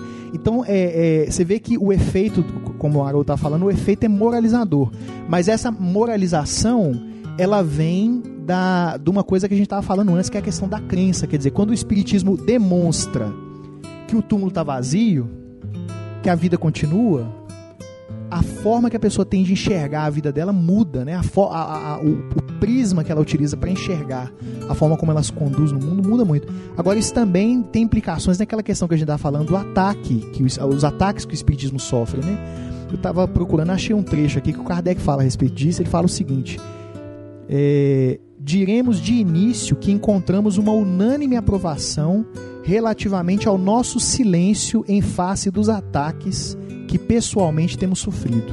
É. Isso é muito E ele só, impressionante. Allan né? Kardec só respondia quando ele via que era uma causa bem uma- universal, que estava eh, colocando em perigo o entendimento das pessoas da, da doutrina dos espíritos. Ele dá mesmo assim uma resposta curta, mas a maioria das vezes foi o silêncio que depois ele mesmo Ô, falou. Luiz, olha só o que, que ele fala. Ele fala assim: os ataques pessoais nunca nos abalaram. Porque ele está falando aqui que ele, ele sempre fez silêncio com relação aos ataques pessoais. Né? É, os ataques pessoais nunca nos abalaram. Coisa diversa, entretanto, ocorreu relativamente àqueles que são dirigidos contra a doutrina. Algumas vezes respondemos diretamente a certas críticas quando isso nos pareceu necessário, e a fim de provar que, se preciso, sabemos também lutar. E isso teremos feito, sem dúvida, muitas vezes, se constatássemos que esses ataques traziam prejuízo real ao Espiritismo. Mas quando ficou provado pelos fatos que, longe de enodoá-lo, prestavam-se à causa que defendia, louvamos a sabedoria dos espíritos que empregavam seus próprios inimigos para propagar o Espiritismo e tornar a infâmia em benefício, fazendo a ideia combatida penetrar em círculos onde jamais teria penetrado pelo elogio. Engraçado, Maravilha. né? Agora, gente, voltando um pouquinho nesse assunto que a gente estava discutindo, conversando com o Emmanuel aqui, primeiro gostaria de chamar a atenção de vocês o seguinte: você lendo Viagem Espírita, você vai entender perfeitamente como, por exemplo, o Espírito Emmanuel é de uma consonância com o pensamento kardeciano é, absurda. Você fica assim, meu Deus, né? É de uma, uma congruência muito grande. Porque se você fica naquele, na, naqueles escritos de Kardec que ele está querendo elaborar ainda toda o raciocínio espírita e você fica de- detido só naquilo ali, você pode passar por cima de pontos. Ainda mais nós que temos, às vezes, uns olhares, uns, né, uma, uma vista grossa para a questão moral, às vezes, porque ela nos machuca. Né? Você pode passar por cima desses, desses conhecimentos e não ver que o Allan Kardec, de fato, fala coisas que o Emmanuel também simplesmente endossa e estende. Quando o Emmanuel fala nessa pergunta aqui da questão das dificuldades, Allan Kardec, você vê, há um colar de, de pérolas, né? Feito por um e o outro. Kardec faz um, põe uma, uma pérola, Emmanuel vem põe outra pérola mais bonitinha. E quando ele fala, Emmanuel fala da questão do excesso de pessoas numa instituição, nós sabemos que isso é problemático. Se você tem um grupo aqui e vai, começa a entrar gente, o Allan Kardec não pediu, para ser, pra, eh, renunciou por causa desse problema é, de um pessoas mal escolhidas, sócios, porque isso ele estava com uma tarefa muito importante. Ele não poderia se dar o tempo, vamos ficar aqui 10 anos até a gente chegar num. Não, ele tinha poucos anos para fazer. Ele tinha que ser muito rigoroso, não é? É, nossa, ele mesmo fala: é bom que os pequenos grupos se proliferem. Porque se o espiritismo for tiver mal entendido, ele dizia: não façam, não façam grandes instituições antes do espiritismo ser bem entendido. O problema é que a sempre acha que está entendendo o espiritismo bem, né? Não, agora a gente já entende, eu entendo bem, então vou fazer uma grande. E aí vira esses elefantes brancos às vezes, quantos, né? Centros espíritos não ficaram vazios aí, de tanta Ô, Luiz, briga, de tanta e, confusão. E até nisso é uma quebra de paradigma, né? O espiritismo não está preocupado com o número. Exatamente. A gente, é. quer dizer, você vê que isso é uma mentalidade de, de, de, proselitismo religioso, nós temos que tomar conta do mundo o mais rápido possível. Uhum. E o espiritismo não está preocupado com isso, não. Ricardo, né? eu sempre me preocupei com essa questão, por exemplo, do voluntariado, né? E estudando muito sobre isso, eu peguei uns textos da Unesco muito interessantes. A Unesco falava o seguinte, pelos textos da Unesco, né? O problema maior do voluntariado é a falta de lastro ético dos que servem. Evangelho. Mentalidade cristã. Em Atos dos Apóstolos, capítulo 6, aqui na Bíblia que o Haroldo nos traduziu, fala o seguinte, versículo 1. Nesses dias, multiplicando-se os discípulos, ó, encheu a igreja. Houve murmuração dos helenistas contra os hebreus. É. Falta de ética. Por quê? Porque as suas viúvas eram desprezadas no serviço diário. Olha, para mulher de judeu de Jerusalém, três sopinhas.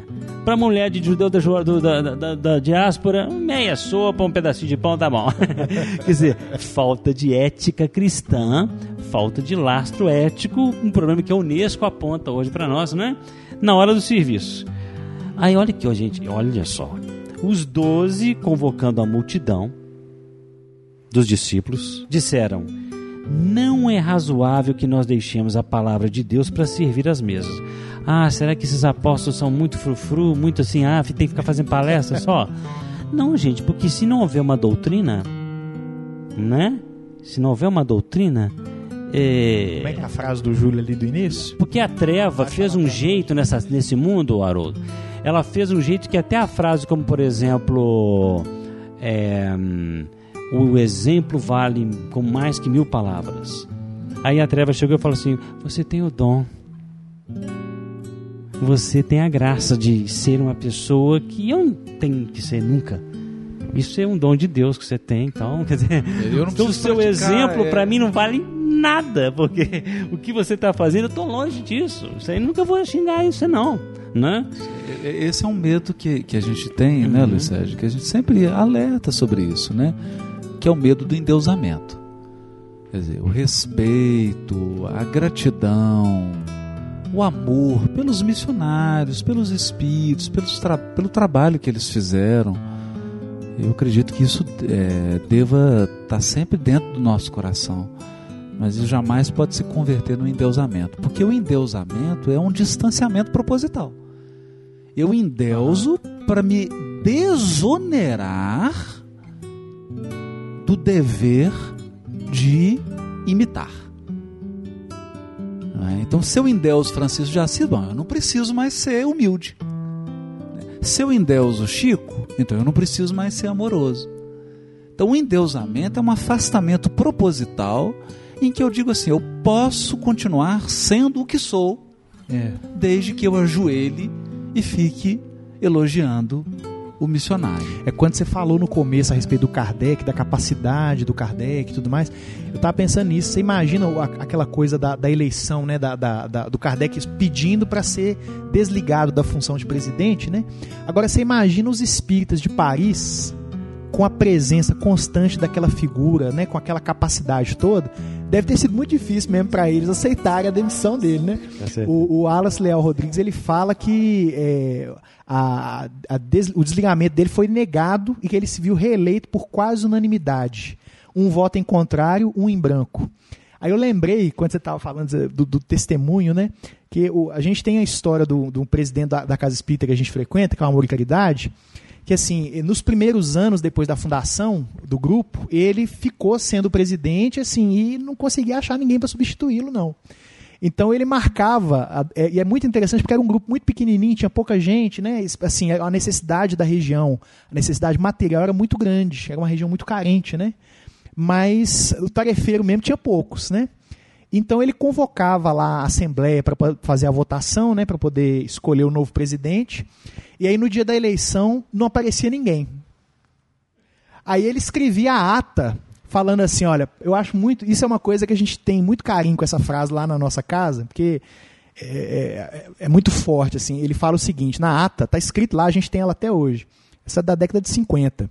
Ele fala assim: por motivo justo, nenhum dos sócios compareceu. Eu acho, eu acho muito, é, lindo, muito bacana, por motivo justo. Ah, Legal e, aí, demais. e aí, é, quer dizer, isso é- aí ninguém veio, ele Isso foi, é caridade. Foi eleito por ele unanimidade. por unanimidade. Ele e aí ele ficou cerca de 20 anos. Um, um, é, só- É, unanimidade. unanimidade. Mas, gente, deixa eu acabar aqui para vocês verem o que, que os apóstolos fizeram com esse pepino. Como é que eles resolveram a Ótimo. questão. Eles fizeram assim, olha, não é razoável que nos deixemos, que nós deixemos a palavra de Deus para servir as mesas. Irmãos, selecionai dentre vós sete varões atestados, cheios de espírito e sabedoria, ou seja, com o lastro ético que a Unesco fala, com entendimento, para servir as mesas, né? E sobre os quais nós constituiremos né, um acordo. Nós preservaremos na oração e no serviço da palavra. A palavra foi agradável à vista de todos da multidão e escolheram Estevão gente... para servir a mesa, chamados Só- diáconos. Né? Servidor fraco, né? É, só, cara, assim. Mano, Aí que, que nós fizemos? Estevão vai servir a mesa. Quer dizer, cheio de Espírito Santo. Quer dizer, Felipe, Prócoro, Nicanor, Timão, Pármenas e Nicolau, Prosélitos de Antioquia, etc. Os quais se colocaram de pé diante dos apóstolos que, orando, lhes impuseram as mãos. Não adiantou só aquele, no o preito humano, não. Eles puseram as mãos e falaram, aprovou, pode, você pode Não, servir e a mesa. pedindo, e pedindo a Isso, bênção da espiritualidade, o amparo. Isso. Para um trabalho de servir mesa. Então, e a gente, e às vezes a é. gente se lança a tarefas de Uhum. grande envergadura sem um mínimo, Sem um mínimo de preparação, consideração né? ao elemento espiritual. E né? de preparação moral também, né? É uma- Quer dizer, às vezes o cara está preparado fisicamente, ele está preparado em termos de logística lá, da Paranda da Sopa, lá no centro e tal. E o centro, às vezes, até amealha, eh, eh, contrata, entre aspas, pessoas assim, mas que não tem um preparo moral. E a coisa vira um, um- um verdadeiro, literalmente, um caldeirão, né? De brigas, de, de intrigas, de confusão, de, de, de falta de ética. Os assistidos falam: Meu Deus, mas o pessoal briga demais. Outro aqui fica aqui falando da mulher do outro. É, quer dizer, né? Isso é falta desse foco de que o Allan Kardec, Jesus Cristo, o Emmanuel, por exemplo, os espíritos superiores estão sempre nos chamando a atenção, gente. O fator moral, se a gente não mexer com isso, é grave. Você se lembra de um livro Obreiros de Vida Eterna? Uma lição que tem do o, irmão Gotuso? Gente, essa do irmão Gotuso, pelo amor de Deus, é violenta. Ele é um psiquiatra que tinha sido retirado um umbral grosso lá, né, de uma zona de sofrimento muito grande, e estava trabalhando na caridade dessa instituição lá no plano espiritual. O André Luiz se simpatizou muito com ele, André Luiz veio da Espera Superior, ele ficava lá naquela casa transitória, você lembra? Lá nas zonas inferiores. E o layout do cara, assim, tinha sido médico muito bem sucedido aqui na Terra, uma vida muito feliz, um casamento muito legal. Ele disse que só se lembrava de um sofrimento, da pneumonia que deu o desencarne dele. Não lembrava de sofrimento, não. o que já é uma coisa meio estranha, né, gente? Porque num mundo com tanto sofrimento, você não ter sentido sofrimento nenhum, é que você de repente é meio alienado do sofrimento alheio. E Ele era psiquiatra. ainda era psiquiatra. Quer dizer. Aí, rapaz, eles fazem uma materialização. Não deu para materializar que o ambiente era tão ruim que tentaram. A mãe dele veio de, de outra esfera e começou a falar com ele é através de uma médium, né? E essa conversa através dessa médium, gente, é uma conversa impressionante. Ela começa a dizer para ele mais ou menos o seguinte: "Ó, meu filho, olha, é, você você está trabalhando nessa casa aqui há muito tempo, mas a situação sua tá péssima. Imagina, gente, você ficar 24 horas trabalhando, fazendo caridade o tempo todo numa instituição, no plano espiritual. espiritual, é. E a mãe dele falou assim: Olha, cê- tipo assim, você não está mexendo em nada do seu coração. Ela diz uma frase, porque o texto está lá no capítulo, acho que o capítulo décimo, se não me engano, viu gente? Mas ela fala mais ou menos assim com ele: Olha. É razoável que você demore neste asilo de amor colaborando na cura de desequilibrados mentais, longe dos círculos mais densos. Contudo, não pretende ganhar o mais além? Admite satisfeito o cárcere do estacionamento malgrado o caráter do trabalho edificante? Não desejará, desejará libertar-se para libertar, efetivamente, os prisioneiros da ignorância? Não de- demandará o plano superior para ser mais útil aos que intentam galgar a escada? E vai dizendo o seguinte: você fez muitas amizades aqui, aqui mais anteriormente, ela faz o seguinte aqui, ó. É... Deixa eu ver o que eu acho, eu acho isso um pouquinho. Ela está dizendo a ele, gente, que o estado dela, ela utiliza o seguinte: o seu estado íntimo é deplorável para nós, né? Aqui, ó. Não falo a você agora dentro da afetuosa né, impertinência de mãe. Nossos laços presentemente em relação ao passado são muito diversos. Somos filhos do Pai Altíssimo. Então ela está dando um, um torrinha nele, né? um bom, no bom sentido, né? E ela fala o seguinte: olha, você tá cheio de amizades prestigiosas aqui no plano espiritual. Você fez um sucesso danado. Você está trabalhando muito bem, mas o seu estado mental e do seu coração é lastimável. Nós estamos assim, é de deplorar. Mais ou menos isso que ela fala. Estou parafraseando porque não estou achando direito aqui. E isso é uma grande lição para a gente, gente. Quer dizer, o cara tá lá ralando, fazendo caridade, mas essa caridade benevolente que o Allan Kardec tinha colocado como foco, muita gente não toca nela. E é disso que ela fala: você não perdoou a sua esposa porque ela casou com outro, você está com essa mágoa no coração e você não quer nem subir para o plano superior para não lidar com ela. Nossa, isso é o foda. Allan Kardec fala assim: o André Luiz fala, pô, vamos para nosso lar, rapaz, você vai ficar nesse lugar aqui. André Luiz dá dicas espetaculares, ele diz assim: o consultório dele é igualzinho de um médico da terra. Quer dizer, o cara estava todo físico. Quando ele pegava férias, ele vinha aqui nos campos da terra tirar um, um desafogo do umbral. Ele gostava do esquema aqui. Ele gostava disso aqui. E ele não queria se melhorar, melhor- melhorar talvez até para não, não subir. Por isso que ela fala, você não quer subir, isso é um pecado. Você não quer se melhorar, você não quer se espiritualizar. Porque para espiritualizar, gente, moeda no plano espiritual, para você conquistar uma passagem para cima, você tem que lidar com essas questões do sentimento. Por isso que o Allan Kardec falava, não se admite um espírita com rancor. Porque senão você pode até culpar lá no plano espiritual assim, pô, Kardec não me falou isso, pô, agora eu tô aqui nessa coisa e começar a ser revoltado de novo. Ô, Antes era um papa revoltado, ô, agora um Sérgio. espírito revoltado. Eu tô lembrando aqui uma- um fato recente aí que eu tive, né? Passei um mal assim, mas ainda bem que foi na casa espírita e fui atendido. E o, o amigo espiritual disse assim: Olha, então hoje você faça uma refeição mais leve, mas um jejum de pensamento.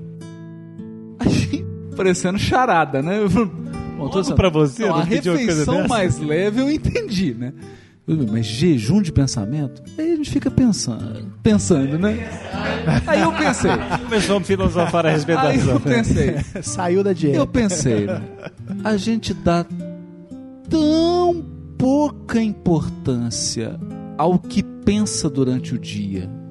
e ao que sente, ao estado emocional.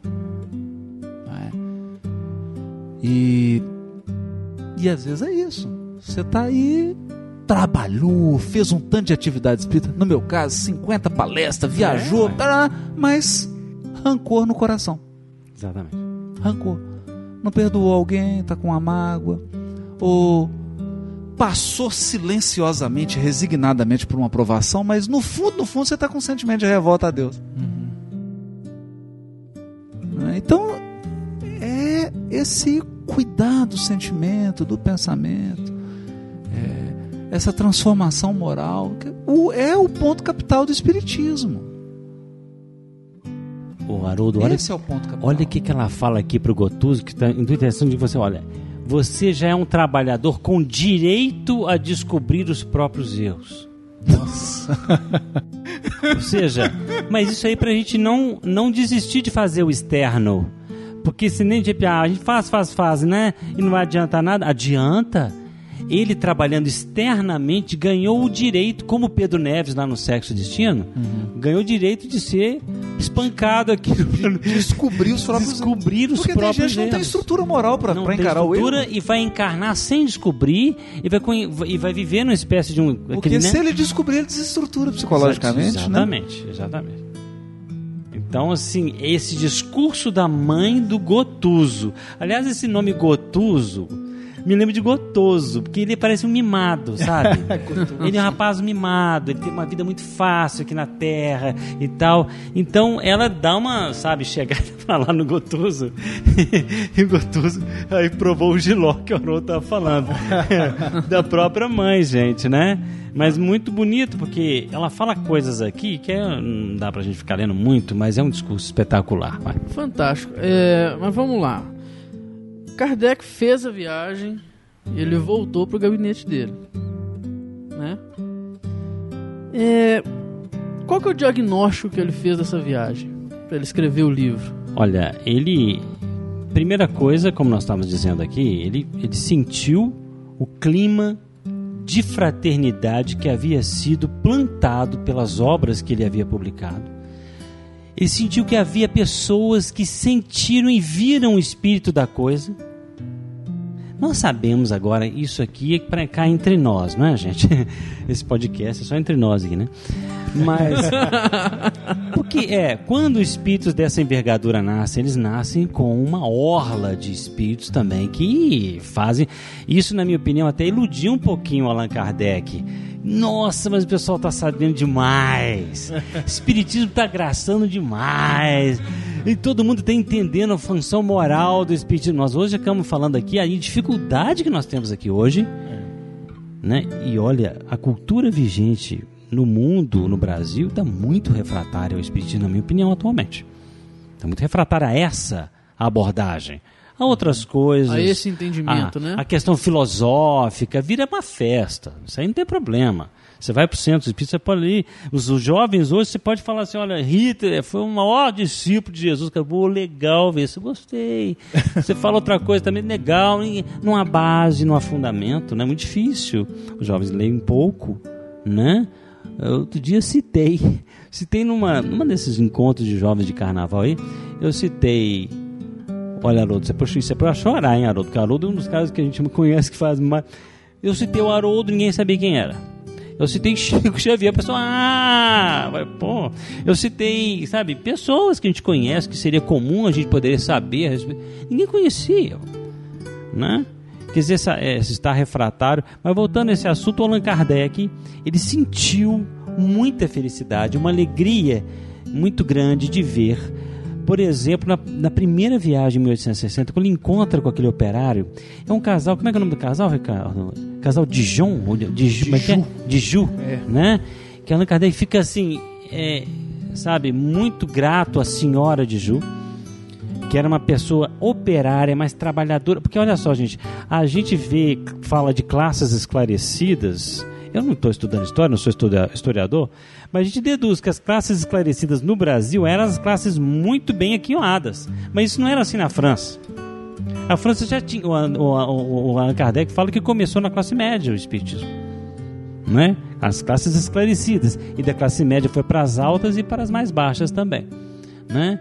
Então ele teve essa satisfação enorme e ali ele começou a fazer o discurso dele num lugar fraterno, porque ele primeira coisa que ele começa a notar é a diferença entre você estar entre irmãos e num lugar onde as pessoas, como diz ele, vestem aquele sorriso sardônico, cínico, a gente diria, né? Quer dizer, num lugar desse, você não consegue ser fraterno, você não consegue relaxar. Perguntaram ao Emmanuel, Jesus tinha esse ar solene o tempo todo que você vê no Novo Testamento, aquela não, e verás, e não sei o que. Não. Mas é porque estava cercado constantemente de inimigos na hora do messianato dele. Porque quando você está entre pessoas que você ama, você pode relaxar, você pode contar uma piada, você pode né, deitar no colo do outro, entendeu? Mas ali, quando só com inimigos, né? Você tudo, uma palavra sua pode ser posta contra você, né? E assim por diante. Luiz Sérgio, é por isso que nas obras espíritas, né, que o Chico traz falando desse Jesus, é um outro tom, né? Quando você pega um Jesus no lar, conversando ali com os apóstolos, quando você pega o Boa Nova, né? E aí você sente esse Jesus, né? Esse espírito que a gente sonha, entendeu? É com esse espírito que a gente sonha. Que esse espírito vai fazer diferença na, na, na, na sociedade. Ainda não vemos isso em grande número. Em número que possa realmente a sociedade começar a falar: olha, pessoal é espírita. Chegou um momento que tinha um pouquinho disso, mas houve um massacre muito grande, eu acho, de várias coisas que aconteceram com o espírito. Sérgio, isso, é, isso é tão forte, é- é- é- essa impressão que o Kardec teve, porque ele também, embora é o que você tenha falado, ele estava cercado ali de espíritos também, com a missão de dar um, de alavancar o espiritismo e tudo, né? Mas ele sonha também com esse futuro do espiritismo, né? E, e ele vê que o, o futuro do espiritismo é o futuro do espírita caridoso fraterno, simples, espontâneo. Espontaneidade. Desassombrado, Desassombrado. sem iras sagradas. E, e eu, eu vi uma coisa assim.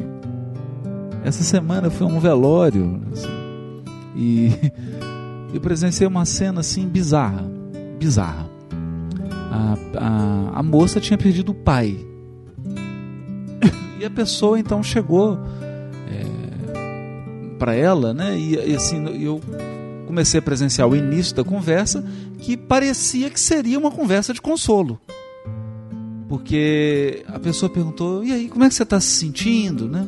Aí a pessoa falou assim: "É muito difícil perder uma pessoa que a gente ama tanto." Foi o que ela falou. Tava chorando. E aí o religioso disse assim: "Não, mas você não perdeu. Você não perdeu. Não perdeu e, e começou a fazer um discurso filosófico dogmático, lógico, mas tão duro que parecia uma pedra de gelo. Ele chegou a, a dizer assim: o que você acha mais natural? Um pai enterrar o filho ou o filho enterrar o pai? É muito natural o filho enterrar o pai.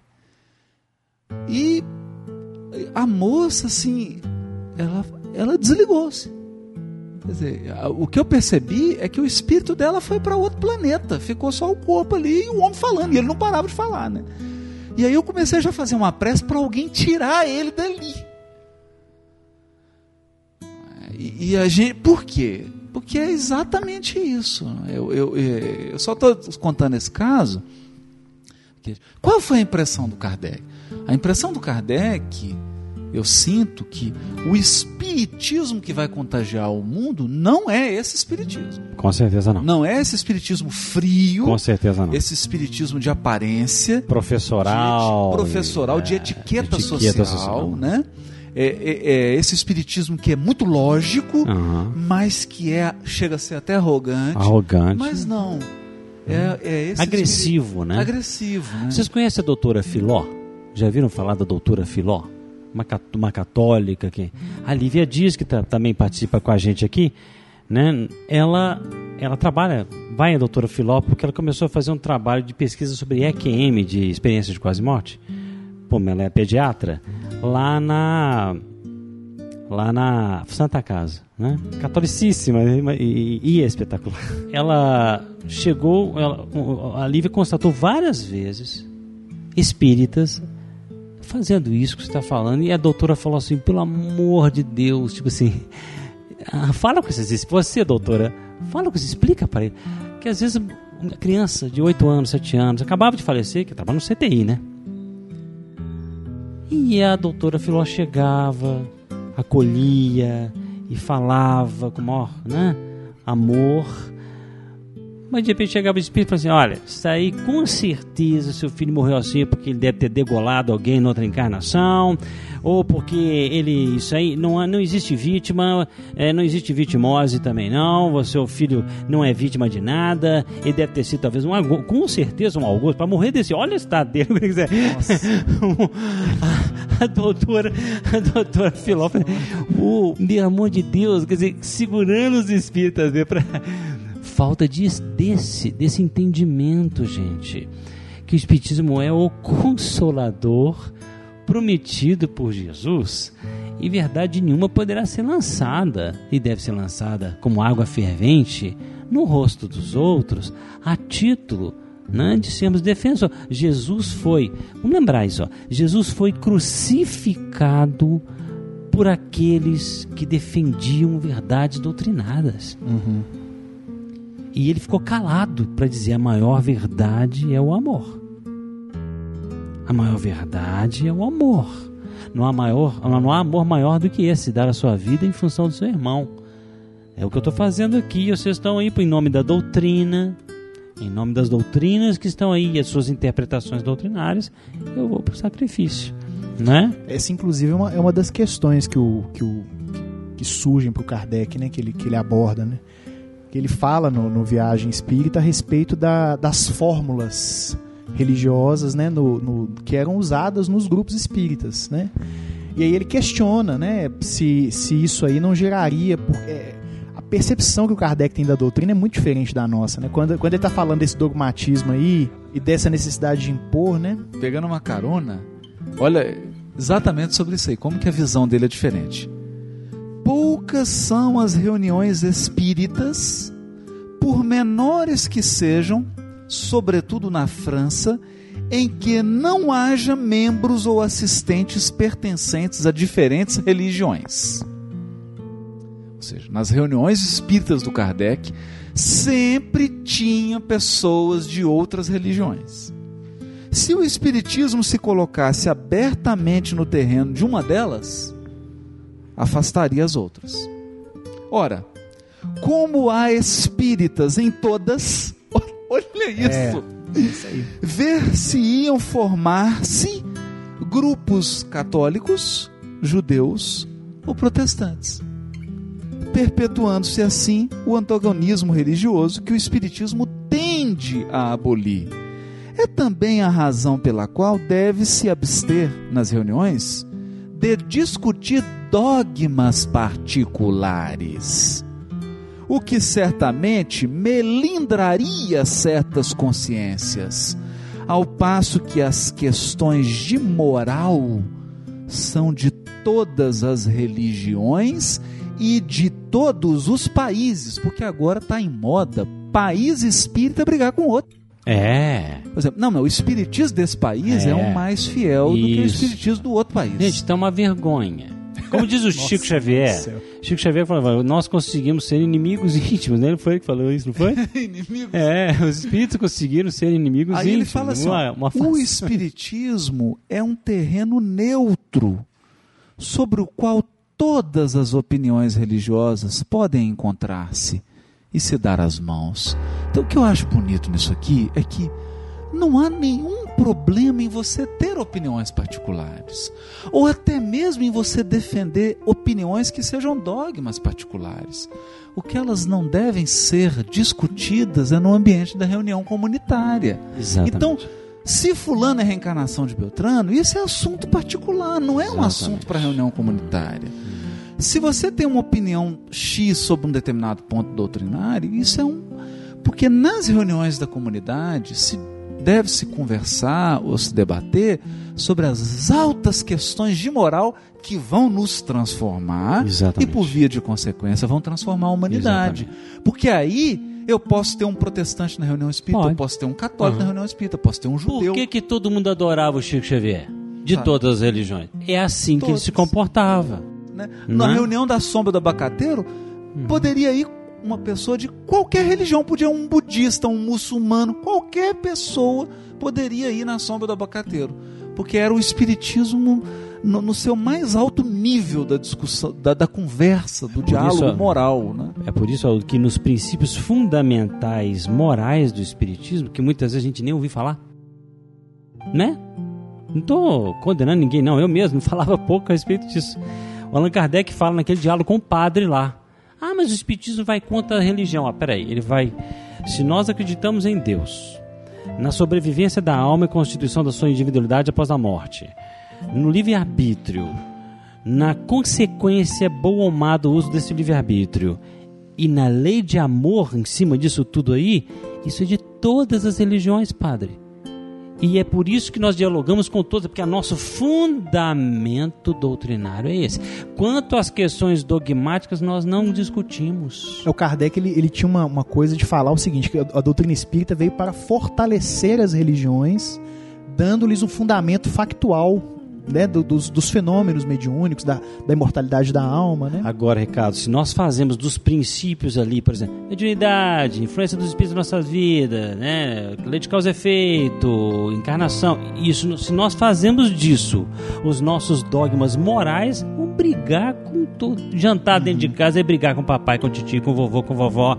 Vão ser aquele espírito assim, igual mesmo uma, uma aluna minha que falou, Sérgio, tô adorando estudar espiritismo lá no centro e tal, porque agora tô, tô acabando com os meus professores lá na, na escola. Eu, sabe, eu ponho eles abaixo porque eu contra-argumento com a questão da encarnação, eles são muito burrinhos, que não sei. Quer dizer, Olha, sério, eu tô lembrando que você tá contando isso aí de um caso muito engraçado que a irmã Aila contou na família dela, nossa querida Aila. O pai dela, pessoa mais intelectual- intelectualizada, um homem que lia muito, lê muito, né? Uma cultura grande. E a mãe, uma pessoa simples, aquela mãe amorosa, a típica, a típica mulher do, do, do Nordeste, né? que cuida da família, amorosa, provedora e tudo, né? E aí de- e o pai, ela, segundo a Ira, assim, muito crítico, né? Um raciocínio quase que virginiano, né? ele foi lá na, na missa e voltou assim, porque ele tinha notado até no, no- no primeiro minuto, o padre falou aí, não concordo, ele anotou todos os pontos de divergência da, da, da pregação do padre, criticou aquilo tudo, né? E a mãe dela ouvindo, ouvindo. Na hora que ele acabou tudo, ela disse assim: Mas ele há de ter falado alguma coisa boa, né, bem? Mas Você ele lembra- há de você lembra de alguma coisa boa que ele falou? coisa boa. Ué, porque é aquilo, aquela música do Gilberto Gil, pela lente do amor. Ué, é quando você coloca essa lente do amor, da, da moralidade, da alteridade, né? Eu me lembro do diálogo do Paul Ricoeur com Levinas, né? falando sobre a alteridade, né? O direito à divergência, o direito do outro, de ser ele, o respeito ao outro. É, a conversa muda, verdade. porque você se você pode no seu mais íntimo amigo, você pode se tornar um inimigo se você focar divergência. Com certeza. Focar divergência. Fica não por é? conta ali. É, aliás, se você focar divergência, é possível você brigar consigo mesmo. É verdade. Porque a gente muda de opinião a todo momento. Verdade. Muda de posicionamento, né? Mas eu acho que nós vamos ter que ficar pro próximo. Pois é, nós já estamos chegando no final aqui. É, Eu queria fazer mais uma pergunta então, só para não deixar o pessoal. Já tem um tempinho que a gente não grava podcast.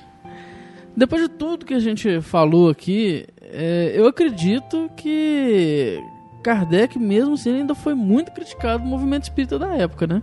Olha, eu acho que eu tô com um textinho aqui. Isso teria que ficar para a próxima, porque é um assunto que vai É, Então- agora de, de fato sim, na verdade só para dar uma, Dê uma- só a metade do um texto. gostinho, né? Não, eu vou, eu vou dar um gostinho aqui, né? Vamos dar um gostinho. É o seguinte, ele chega de- no primeiro discurso dele já dizendo a questão da prática do bem e, e explicando o porquê dos inimigos dele, né?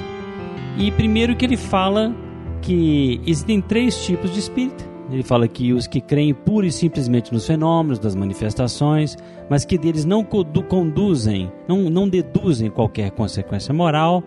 O número dois, os que percebem o alcance moral, mas o aplicam aos outros e não a si mesmo. Ué, gente, quem faz isso? Três, os que aceitam pessoalmente todas as consequências da doutrina e que praticam ou se esforçam por praticar sua moral. E daí ele fala assim: o que preceitua essa moral? Amai-vos uns aos outros, perdoai-vos aos inimigos, já lemos aqui.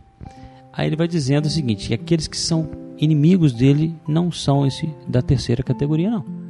Porque da terceira categoria não fica inimigo de ninguém. Então todos que ficam e que são animosos com ele são da primeira e segunda. Os que creem pura e simplesmente nos fenômenos e manifestações, não deduzem qualquer consequência moral, e os que têm, sabem da consequência moral, mas servem para os outros. Para si próprios, não. Licérgio, para encerrar, Kardec viajou mais de mil quilômetros nessa viagem, num trenzinho que andava a 50 por hora. Então nós não temos a menor pretensão de, num podcast, falar tudo sobre essa viagem. Aliás, tem uma coisa curiosa. Um dos medos de Chico Xavier no Pinga Fogo era que a vinda ao mundo de recursos tecnológicos trouxesse um ócio exagerado para as pessoas. E aconteceu o contrário da expectativa do Chico. Quanto mais recursos tecnológicos nós temos hoje, quanto mais facilidades, quanto mais conforto, menos tempo nós temos, mais apavorado nós somos, mais apressadamente a gente faz as coisas. Então aqui não. Essa viagem não é porque o podcast está sendo gravado em Minas Gerais, não, mas nós vamos percorrê-la de trem. A Maravilha. 50 por hora, devagar. Hoje a gente só saiu da estação, o trenzinho não está nem aquecendo Esse ainda. tem muita coisa. E aguardem aí que muitos outros podcasts virão sobre esse livro, porque de fato, esse, depois que a gente lê esse livro, você volta para a obra de Kardec com outros olhos. E se Deus quiser, com outro coração. Aliás, a Maria Fumaça vai partir agora.